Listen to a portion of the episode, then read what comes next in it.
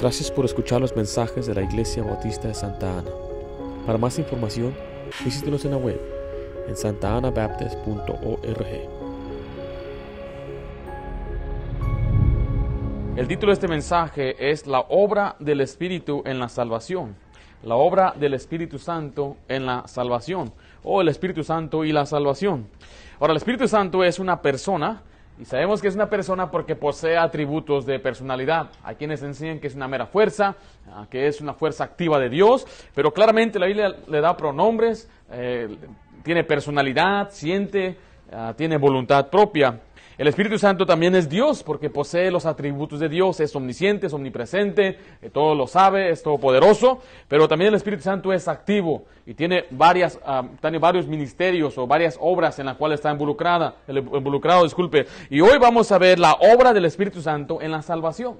¿Qué tiene que ver el Espíritu Santo con la salvación? Vamos a empezar en primer lugar, número uno, el Espíritu Santo invita. El Espíritu Santo invita. Note lo que dice Apocalipsis 22, 17. El espíritu y la esposa dicen, ¿qué dicen? Ven, están invitando. ¿Para qué están invitando? Están invitando a la salvación. Dice, y el que oye diga ven, y el que tiene sed venga, y el que quiera, note lo que dice, tome del agua de la vida gratuitamente. Esta es una oferta ilimitada de gracia y la salvación a todos los que desean saciar su alma sedienta. Cuando uno tiene esa sed espiritual, dice, ven, yo te salvo, ven, toma del agua gratuitamente, ven. Es una invitación que el Espíritu Santo hace a todos.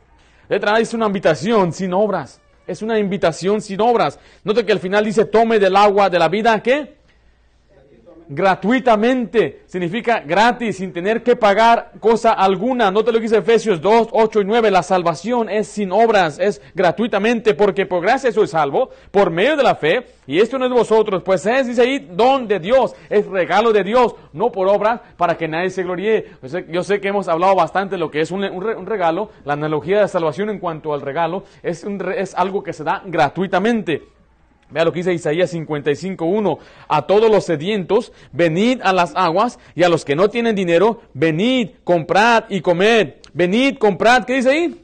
Sin dinero y sin precio, vino y leche. ¿Por qué gastas el dinero en lo que no es pan y vuestro trabajo en lo que no os sacia? Oídme atentamente y comed del bien, y se deleitará vuestra alma con grosura. Ahí vemos una invitación que vengan sin dinero. Ven sin dinero a comprar. ¿Qué cosa vas a comprar? La salvación. Eso es lo que trata este pasaje. Romanos 4, 1 al 8. Vamos a ir a la Biblia, por favor. Romanos 4.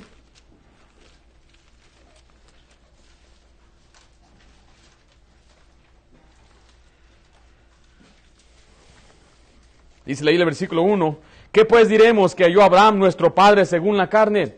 Porque si Abraham fue justificado por las obras, tiene de qué gloriarse, pero no para con Dios. Porque, ¿qué dice la escritura? Creyó Abraham a Dios y le fue contado por justicia. Pero al que obra no se le cuenta el salario como gracia, sino como deuda. Mas al que no obra, note, sino cree en aquel que justifica el impío, su fe le es contada por justicia como también David habla de la bienaventuranza del hombre a quien Dios atribuye justicia sin obras, diciendo, bienaventurado aquellos cuyas iniquidades son perdonadas y cuyos pecados son cubiertos. Bienaventurado el varón a quien el Señor no inculpa pecado. Note que claramente la Biblia nos enseña ahí que Dios justifica al impío. Nos enseña también en Romanos que Él justifica gratuitamente en Romanos capítulo 3. Si vaya conmigo, Romanos capítulo 3.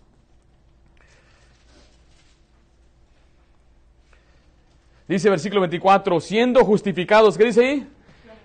Gratuitamente. Entonces vemos que Él justifica al impío, justifica al que no obra, al que no trabaja, al que no se esfuerza. Dice, se le justifica en el, capítulo 3 gratuitamente. Y es lo que mucha gente a veces no entiende. ¿Cómo que la salvación es gratis? Y después se les enseña, mire, Jesucristo todo lo pagó. El Espíritu Santo invita, dice, ven, es una invitación, es una invitación a la salvación sin obras. Pero ¿cómo, pastor? No entiendo, no comprendo. Quiere decir que puedo andar en pecado, siempre has andado en pecado y siempre vas a andar en pecado. No sé de qué se refieren. A veces la gente dice, pero ¿qué tal si resbalo o si vuelvo? ¿Y eso qué? Nunca fuimos salvos por obras, entonces ¿por qué creemos que por las malas obras vamos a perder la salvación? No entiendo. Claramente digo que somos salvos sin obra, sin, sin, ah, sin obrar, porque si uno lo merece, ya no lo es contado como gracia, sino como qué? Como una deuda. Nadie va a llegar al cielo diciendo, yo soy salvo porque lo merezco. ¿Quién aquí ahorita piensa que merece la salvación? Yo no pienso que merezco la salvación, ni por un segundo creo que yo he merecido la salvación. Ni aún después de ser un siervo de Dios y trabajar, nadie merecemos la salvación. Pero ¿qué tal si vives en pecado? Y ya que es que siempre queremos apuntar a ciertos pecados graves, pero ignoramos el orgullo. Queremos ignorar la mentira, queremos ignorar la indiferencia, la mala actitud, la flojera, el robo. Queremos ignorar esos pecaditos y decimos, es que yo no soy como aquel. Mira, aunque estemos aquí dentro, podemos estar más, podemos estar peor que los que están allá afuera. O sea, no hay que, hay que plantarnos bien sobre la tierra, saber, somos pecadores, Dios nos justifica por la obra que Él hizo, es una salvación sin obras. Dice la siguiente parte, es una invitación sencilla. La salvación es algo sencillo. Y sabe que muchos han complicado la salvación. Un predicador predicó sobre el Señor Jesucristo y dijo, si alguien tiene preguntas o quiere quiere recibir al Señor como su Salvador, después del servicio venga y hable conmigo. Y terminó el servicio y un niño, se le acercó un niño como de 7, 8 años, dijo, pastor, yo quiero, yo quiero creer en Jesucristo, quiero recibirlo como mi Salvador, quiero ser salvo. Y el pastor inmediatamente lo llevó a la oficina y empezó a hacer preguntas teológicas y hacerle preguntas así profundas de la Biblia. El niño estaba bien confundido. ¿Cómo que regeneración? No, no, no, no, no entendía. Finalmente el niño dijo, pastor, usted predicó que si alguien quiere ser salvo, que venga a él. ¿Era cierto o estaba echando mentiras? Bien, es tan sencillo, así es, es tan sencillo como ven. Le digo, ven, ¿quieres? Ven. Mira, así de sencillo es la salvación. Ven, mira, corre. Así de tan sencillo es la salvación. Solamente dice Dios, ven. Pero hay gente que quiere complicar la salvación. Toma asiento, hermanita. Lo quiere hacer más difícil de lo que ya es. Note lo que dice Mateo 11:28. Venid a mí, todos los que estáis trabajados y cargados, y yo os haré descansar. El descanso que el Señor nos da allí es el, eh, es eh, el reposo de nuestras almas, habla de la salvación. Note que dice, venid a mí. Ahí en Juan 7:37 dice, en el último y gran día de la fiesta, Jesús se puso en pie y alzó la voz diciendo, si alguno tiene sed, ¿qué dice ahí? Venga a mí, ¿qué? Y beba. Note que tan sencillo que es como beber, tomar un vaso de agua.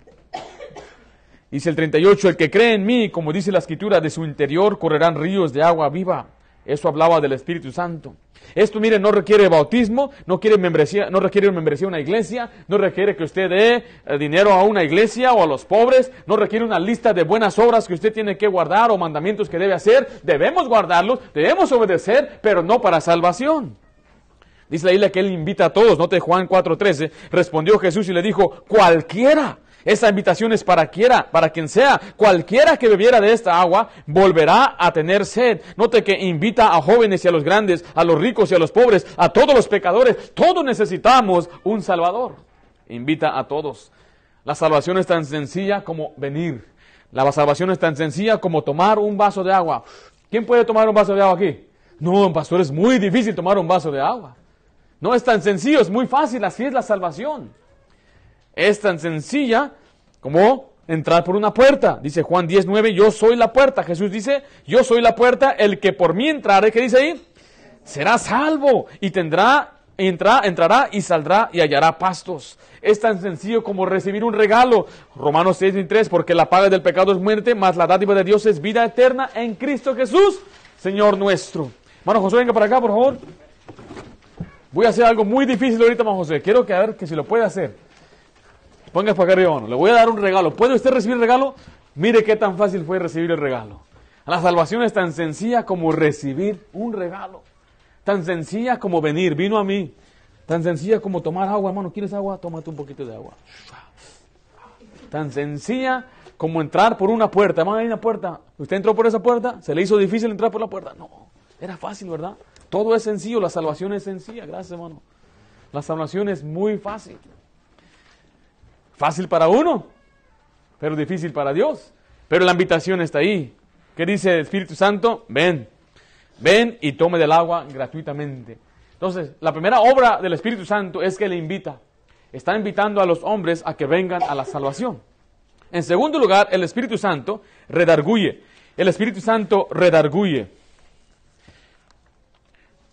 Juan 16, 8 dice, cuando Él venga, hablando del Espíritu Santo, convencerá o redarguyirá al mundo de pecado, de justicia y de juicio. La palabra convencer ahí significa traer a luz. El Espíritu Santo trae a luz el pecado y los pecados de los hombres. Esto entonces resulta en una convicción. Es redarguir a una persona por lo malo que está haciendo, el pecado que hay en su vida. Pero vamos a ver ahí que él redarguye en tres áreas. En primer lugar, redarguye de pecado. Redarguye de pecado. Sea, que muestra al hombre que ha pecado. Muestra al hombre que está mal. Dice Romanos 3:23, por cuanto todos pecaron y están destituidos de la gloria de Dios. Muestra que el hombre es pecador. Muestra que el hombre no está bien con Dios. Ahora, ¿usted cree que hay gente allá afuera, en las aldeas, en los lugares muy remotos del mundo donde no conocen la Biblia, ¿usted cree que ellos saben lo que es lo bueno y lo malo? ¿Qué piensa usted? Dios mismo ha puesto su ley en el corazón de ellos. Ellos tienen una conciencia. Note lo que dice ahí Romanos 2. Tenemos que ir a la Biblia, Romanos capítulo 2, por favor.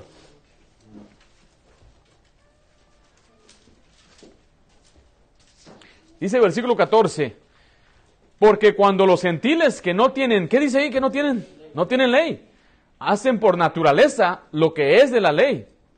O sea que ellos obedecen a la ley aunque no tengan una ley. ¿Por qué? Dice ahí, estos, aunque no tengan la, ley, son ley para sí mismos, mostrando la obra de la ley escrita en dónde está. En sus corazones, dando testimonio, ¿quiénes? ¿Quién cosa? Su conciencia y acusándoles o defendiéndoles sus razonamientos. En el día en que Dios juzgará por Jesucristo los secretos de los hombres conforme a mi- evangelio. Mire, usted sabe que aunque no conocía mucho de la palabra de Dios, hacía cosas que no, que eran correctas y algo le remordía en su conciencia. No sé, lo que hice está mal.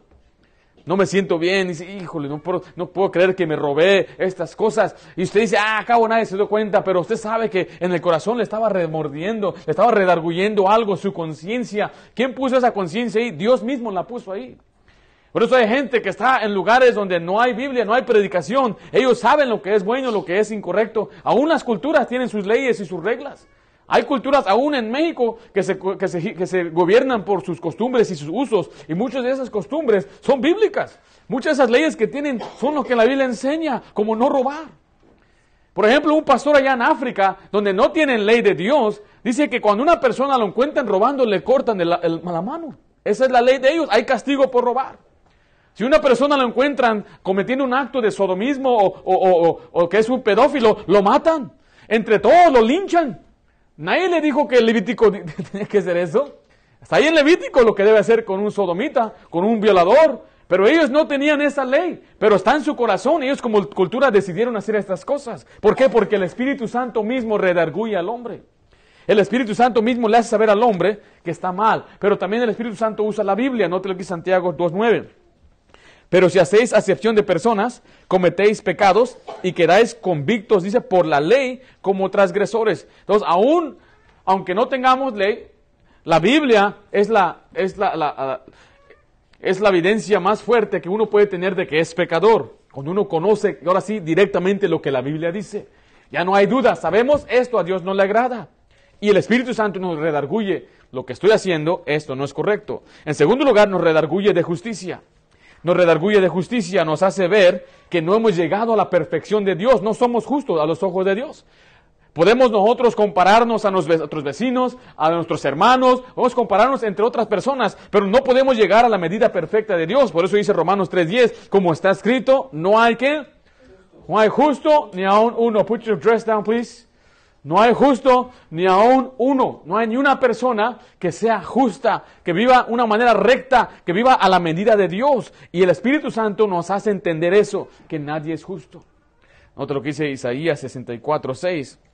Ahí nos enseña que nuestra justicia es inútil a los ojos de Dios. Si bien todos nosotros como suciedad y todas nuestras, ¿qué dice ahí? Justicias como trapo de inmundicia. Está diciendo que nuestra justicia es inútil para Dios.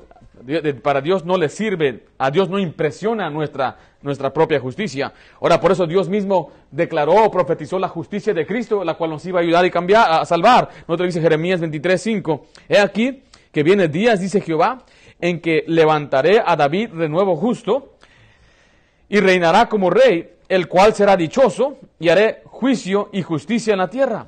En sus días será salvo Judá e Israel habitará confiado y este será su nombre con el cual le llamarán. Jehová, dice ahí, justicia nuestra. Ese es uno de los nombres de Jesucristo. Se le llama Jehová, justicia nuestra. No solamente muestra la deidad de Cristo, pero está mostrando que Jesucristo es, es, uh, justo y necesitamos la justicia de Cristo. Filipenses 3.9 dice, y ser hallado en él, no teniendo mi propia justicia, que es por la ley, sino la que es por la fe de Cristo, la justicia que es de Dios, ¿por qué?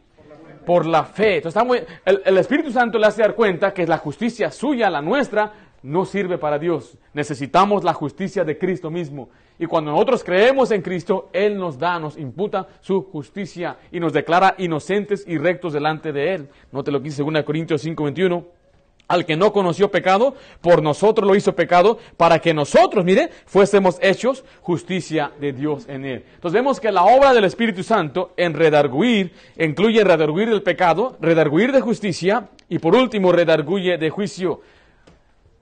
Nos redarguye del juicio que está reservado para el incrédulo no llama y nos llama a que escapemos o llama al incrédulo a escapar de ese juicio al confiar en Cristo como su Salvador y la obra que Él hizo en la cruz. Si usted ha creído en Cristo, usted ya ha sido libertado, liberado de ese juicio. No te lo dice Hebreos 9:27 y de la manera que está establecido para que los hombres mueran una sola vez y después de eso, ¿qué dice? El juicio. Entonces el Espíritu Santo redarguye a la persona del juicio. Y hay gente que tiembla ahorita porque sabe que un día irá al infierno. Y esa es la obra del Espíritu Santo que le está dando ese temor, que le está haciendo temblar, le está redarguyendo de que son pecadores, de que no, son, no, tienen, una buena, no tienen su propia justicia o su justicia no es suficiente buena y que merecen un juicio. O sea que el hombre debe decir, he hecho mal, ahí está el pecado. No he, no, he, llegado a la talla o he fallado a, a Dios, es el pecado, es la justicia y merezco el infierno. Entonces vemos ahí en segundo lugar que la obra del Espíritu Santo es que redarguir. En primer lugar, vimos que la obra del Espíritu Santo en la salvación es que Él invita. Segundo, Él redarguye. En tercer lugar, el Espíritu Santo regenera. El Espíritu Santo regenera. La palabra regenerar quiere decir volver a nacer o volver a dar, a recrear una vida nueva. Tito 3.5 dice, nos salvó no por obras de justicia que nosotros hubiéramos hecho, sino por su misericordia, por el lavamiento, dice, de la regeneración y por la renovación en el Espíritu.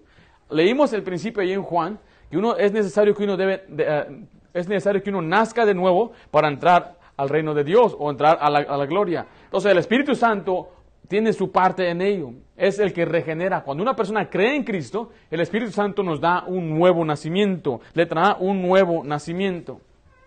Romanos 8:11 dice, y si el espíritu de aquel que levantó los muertos a Jesús mora en vosotros, el que levantó de los muertos a Cristo, a Cristo Jesús, disculpe, vivificará también vuestros cuerpos mortales por su espíritu que mora en vosotros. Entonces dice que es por medio del espíritu que nos va a vivificar, nos va a dar una nueva vida, un nacimiento. Juan 3, 5 al 6 respondió Jesús, de cierto, de cierto te digo, que el que no naciere de agua y del Espíritu no puede entrar en el reino de Dios. Lo que es nacido de la carne, carne es, y lo que es nacido del Espíritu, Espíritu es. Entonces vemos ahí que el Señor nos da un nuevo nacimiento, pero también nos da una nueva, ¿qué dice ahí? Una nueva vida. Corintios 6, 10 dice, ni los ladrones, ni los ávaros, ni los borrachos, ni los maldicientes, ni los estafadores heredarán el reino de Dios. Ahora, no hay nadie que va a heredar el reino de Dios por su propia justicia, todos somos pecadores. Heredamos el reino de Dios por medio de Cristo. Nosotros somos coherederos juntamente con Cristo por la fe. Cuando alguien dice, es que nadie va a heredar el reino de Dios, claro que no, ninguna carne va a heredar el reino de Dios. Pero los que hemos nacido de nuevo, tenemos una nueva naturaleza, tendremos nosotros una herencia en el cielo con Cristo Jesús. Dice el 11, y esto erais algunos, mas ya habéis sido lavados, ya habéis sido santificados, ya habéis sido justificados en el nombre del Señor Jesús y por el Espíritu de nuestro Dios. Dice que éramos algunos, ahí va la lista de pecadores, pero ahora hemos sido limpiados. ¿Por qué fuimos limpiados? ¿A qué se refiere? Se refiere a una nueva vida, a un nuevo nacimiento. Segunda de Corintios 5, 17 dice, de modo que si alguno está en Cristo, ¿qué dice ahí? Nueva criatura es. Las cosas viejas pasaron, he aquí, todas son hechas nuevas. Y qué tremenda bendición. El Espíritu Santo nos da un nuevo nacimiento, nos regenera. Número cuatro, el Espíritu Santo habita, o mora, disculpe, en uno. El Espíritu Santo mora en uno.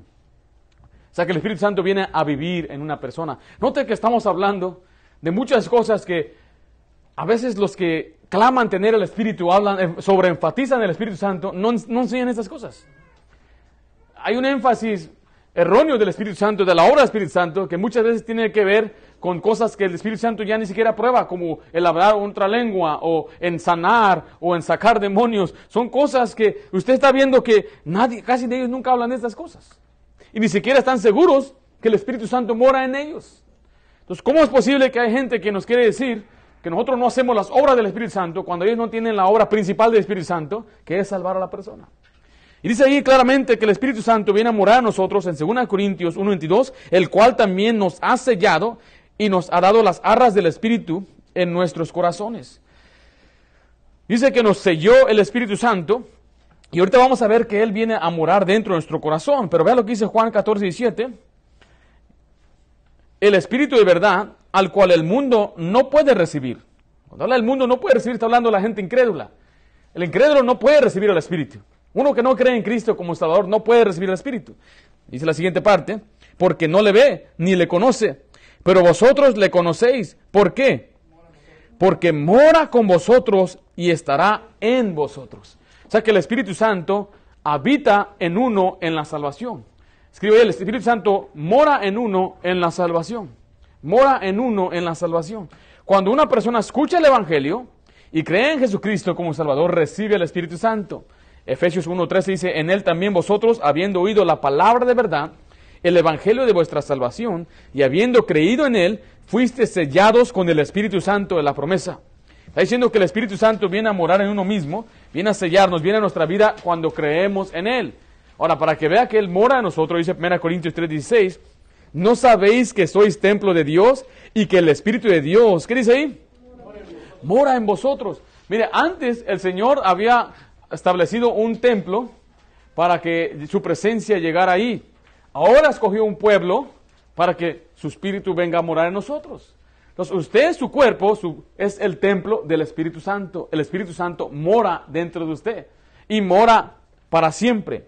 Dice también ahí 1 Corintios 6, 19, o ignoráis que vuestro cuerpo es templo del Espíritu Santo, el cual está en vosotros, el cual tenéis de Dios y no sois vuestros. O sea que ahí viene a morar. ¿Cuándo viene a morar nosotros? Al momento de la salvación. Cuando usted escucha el Evangelio y usted cree en Jesucristo, viene a morar el Espíritu Santo en usted. Letra B, habita en uno para siempre o mora en uno para siempre. O sea que nunca se va. Romanos 8:9 dice, mas vosotros no vivís según la carne, sino según el Espíritu. Si es que el Espíritu de Dios mora en vosotros. Y si alguno no tiene el Espíritu de Cristo, no es de Él. El Espíritu Santo viene a morar a nosotros de una manera permanente. No es que viene un momento y se va. En el Antiguo Testamento el Espíritu Santo venía sobre ciertos hombres en la Biblia y los usaba, los utilizaba, después se iba, no moraba en ellos.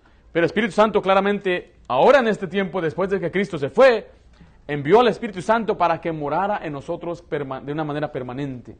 Y ahora el Espíritu Santo habita en usted. Y la aplicación a nuestra vida es que nuestro cuerpo no es nuestro, le pertenece a Dios. Tenemos que usar y hacer de nuestro cuerpo lo que Dios quiere con él. Ahora tenemos que cuidar nuestro cuerpo, porque si alguno destruye el templo del Espíritu Santo, Dios lo va a destruir a él. Una persona dice, David le dice que uno no puede, eh, eh, no puede usar su cuerpo para hacer eh, uno una sola carne con una ramera, dice la Biblia. O sea que nuestro cuerpo debe conservarlo puro y separado también de la perversidad. El Espíritu Santo muere a nosotros y donde quiera que vayamos, lo llevamos con nosotros. La obra del Espíritu Santo aquí vemos es que Él habita en nosotros en la salvación. Vamos a ver un, dar un repaso brevemente. En primer lugar, la primera obra del Espíritu Santo es que el Espíritu Santo, ¿qué? El Espíritu Santo invita. ¿Y a quién invita? A todos. Dice, ven, ven. En segundo lugar, el Espíritu Santo, ¿qué? Redarguye. Redarguir quiere decir traer a luz o convencernos del mal, del pecado, de justicia y de juicio. En tercer lugar, vimos que el Espíritu Santo regenera, da un nuevo nacimiento. Cuando una persona cree en Cristo, nace de nuevo, tiene un nuevo nacimiento, una nueva naturaleza. En cuarto lugar, vimos que el Espíritu Santo viene a morar en uno. En quinto lugar, vamos a ver que el Espíritu Santo sella. El Espíritu Santo sella.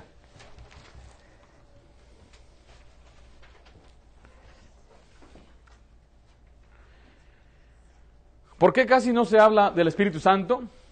La Biblia dice que el Espíritu Santo, el propósito es señalar hacia Jesucristo, eh, glorificar a Cristo.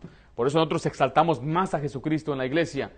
Eh, nosotros eh, alabamos al Señor Jesucristo, le cantamos himnos al Señor Jesucristo. Dice la Biblia que un día toda rodilla va a doblar y va a confesar que Jesucristo es el Señor. El Espíritu Santo tiene el trabajo principal de glorificar a Cristo y señalar hacia Cristo. Por eso muchas veces no hablamos del Espíritu Santo. Dice el Espíritu Santo no va a hablar de sí mismo, sino que hablará de las cosas de Jesucristo. Ahora, cuando hablamos del el sello del Espíritu Santo, ahí vemos, lo que es una seguridad de salvación, porque hay preguntas. ¿Por cuánto tiempo soy salvo? ¿Puedo yo perder mi salvación? ¿Puedo volver o puedo ah, volver a ser una persona perdida o no salva?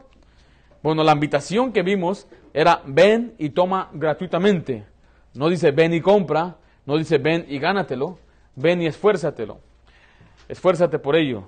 Efesios 1.13 no dice, en él también vosotros, habiendo oído la palabra de verdad, el evangelio de vuestra salvación, y habiendo creído en él, fuiste sellados con el Espíritu Santo de la promesa. Note lo que dice 14, que es las arras de nuestra herencia hasta la redención de la posesión adquirida para alabanza de su gloria. Mire, cuando usted creyó en Jesucristo, el Espíritu Santo le dio un nuevo nacimiento y ahora usted tiene dos naturalezas según la Biblia.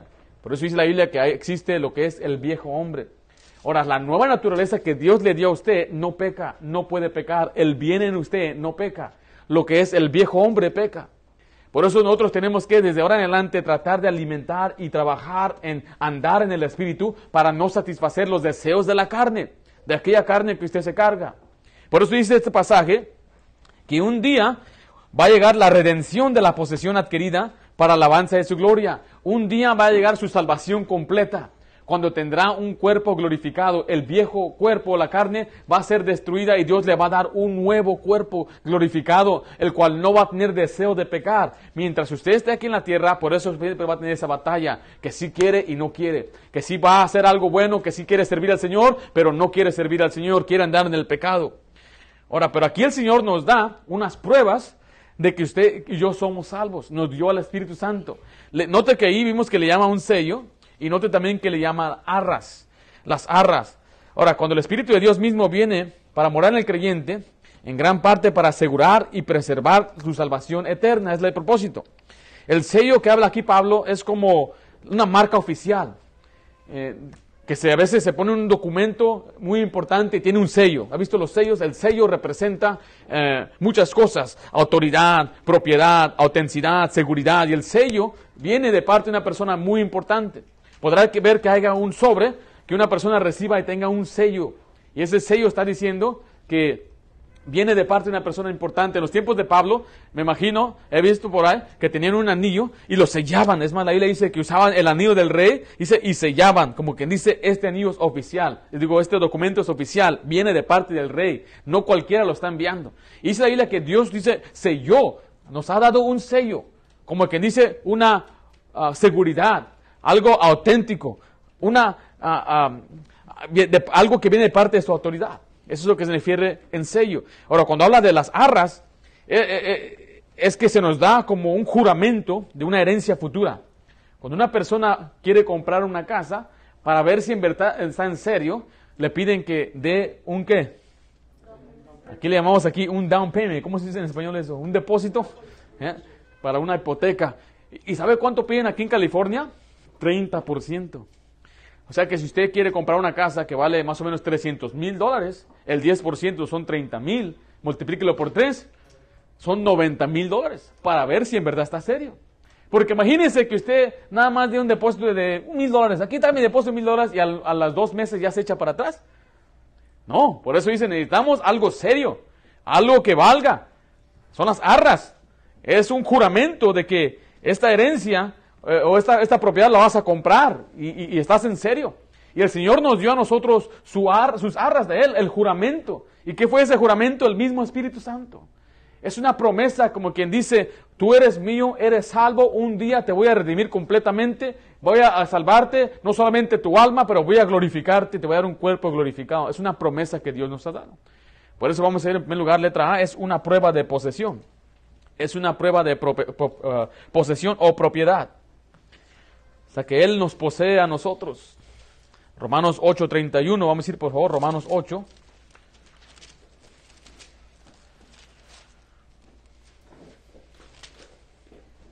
Ya le pertenecemos a Dios. Dice el 31, ¿qué pues diremos a esto? Si Dios es por nosotros, ¿quién contra nosotros? El que no escatimonia a su propio Hijo, sino que lo entregó por todos nosotros, ¿cómo no nos dará también con él todas las cosas? ¿Quién acusará a los escogidos de Dios? Dios es el, que justifica. ¿Quién es el que condenará? Cristo es el que murió, mas aún Él también resucitó, el que además está a la diestra de Dios, el que también intercede por nosotros. No te lo dice el 35. ¿Quién nos separará del amor de Cristo? ¿Tribulación o angustia? ¿O persecución o hambre? ¿O desnudez o peligro o espada? Como está escrito, por causa de ti somos muertos todo el tiempo. Somos contados como ovejas de matadero. Antes en todas estas cosas somos más que vencedores por medio de aquel que nos amó. Por lo cual estoy seguro de que ni la muerte, ni la vida, ni ángeles, ni principados, ni potestades, ni lo presente, ni lo porvenir eso de presente y porvenir está hablando de todo lo que está presente en su, conducta, en su forma de ser, sus propios, sus mismos errores. Ni lo alto, ni lo profundo, ni ninguna otra cosa creada nos podrá separar del amor de Dios que es en Cristo Jesús, Señor nuestro. Entonces, ¿qué nos puede separar del amor de Dios? absolutamente nada ni nadie, porque es una prueba de posesión que nos ha dado por medio del Espíritu Santo. En segundo lugar, ahí es una prueba de compra es una prueba de compra, 2 Corintios 1.22, el cual también nos ha sellado y nos ha dado las arras del Espíritu Santo en nuestros corazones. Está diciendo, yo te compré, yo ya di el depósito, tú me perteneces a mí. Nos vemos ahí que la quinta obra del Espíritu Santo que estamos viendo en cuanto a la salvación es que Él sella. Y número seis, el Espíritu Santo da seguridad. El Espíritu Santo da seguridad. Vamos a Romanos capítulo 8, por favor. Dice versículo 5, porque no habéis recibido el espíritu de esclavitud para estar otra vez en temor, sino que habéis recibido el espíritu de adopción, por el cual clamamos, Abba Padre. El espíritu mismo da testimonio a nuestro espíritu de que somos hijos de Dios. Entonces ahí el Espíritu Santo lo que está haciendo es dándonos seguridad de qué? de que somos hijos de Dios. Note que dice que recibimos el espíritu de adopción. Es una otra analogía que el Señor usa. Fuimos adoptados por Dios. Nos recibió, siendo nosotros pecadores, siendo nosotros ah, gente que merecía el infierno, Él nos perdonó y nos recibió. Y dice ahí que nos dio el espíritu de adopción por el cual podemos clamar, Abba, Padre, decir, papá, Padre, te amo, tú eres mi Padre, me has recibido. Pero después dice que su mismo espíritu nos da seguridad. ¿De qué? De que somos sus hijos. ¿Usted sabe que es hijo de Dios? El Espíritu Santo le, le ha dicho eso. Ahora, ¿cómo hace el Espíritu Santo eso? El Espíritu Santo usa su palabra, porque las palabras de, Dios son espíritu. Y ahí vemos un ejemplo en 1 de Juan 5:13, estas cosas os he escrito a vosotros que creéis en el nombre del Hijo de Dios, para mire, que sepáis que tenéis vida eterna y para, y para que creáis en el nombre del Hijo de Dios. Entonces la palabra misma nos enseña por medio del Espíritu Santo de que somos hijos de Dios. Yo sé que soy hijo de Dios. Yo sé que soy hijo de Dios no porque lo merezco, no porque he sido buena persona, ni tampoco porque un día voy a dejar de pecar. Mire, nunca hemos merecido y nunca ha merecido la salvación. Solamente una persona orgullosa diría, no, pues él no debe, él de seguro no es salvo. Mira cómo anda viviendo bien resbalado. Yo ando bien. Te estoy mostrando que soy salvo.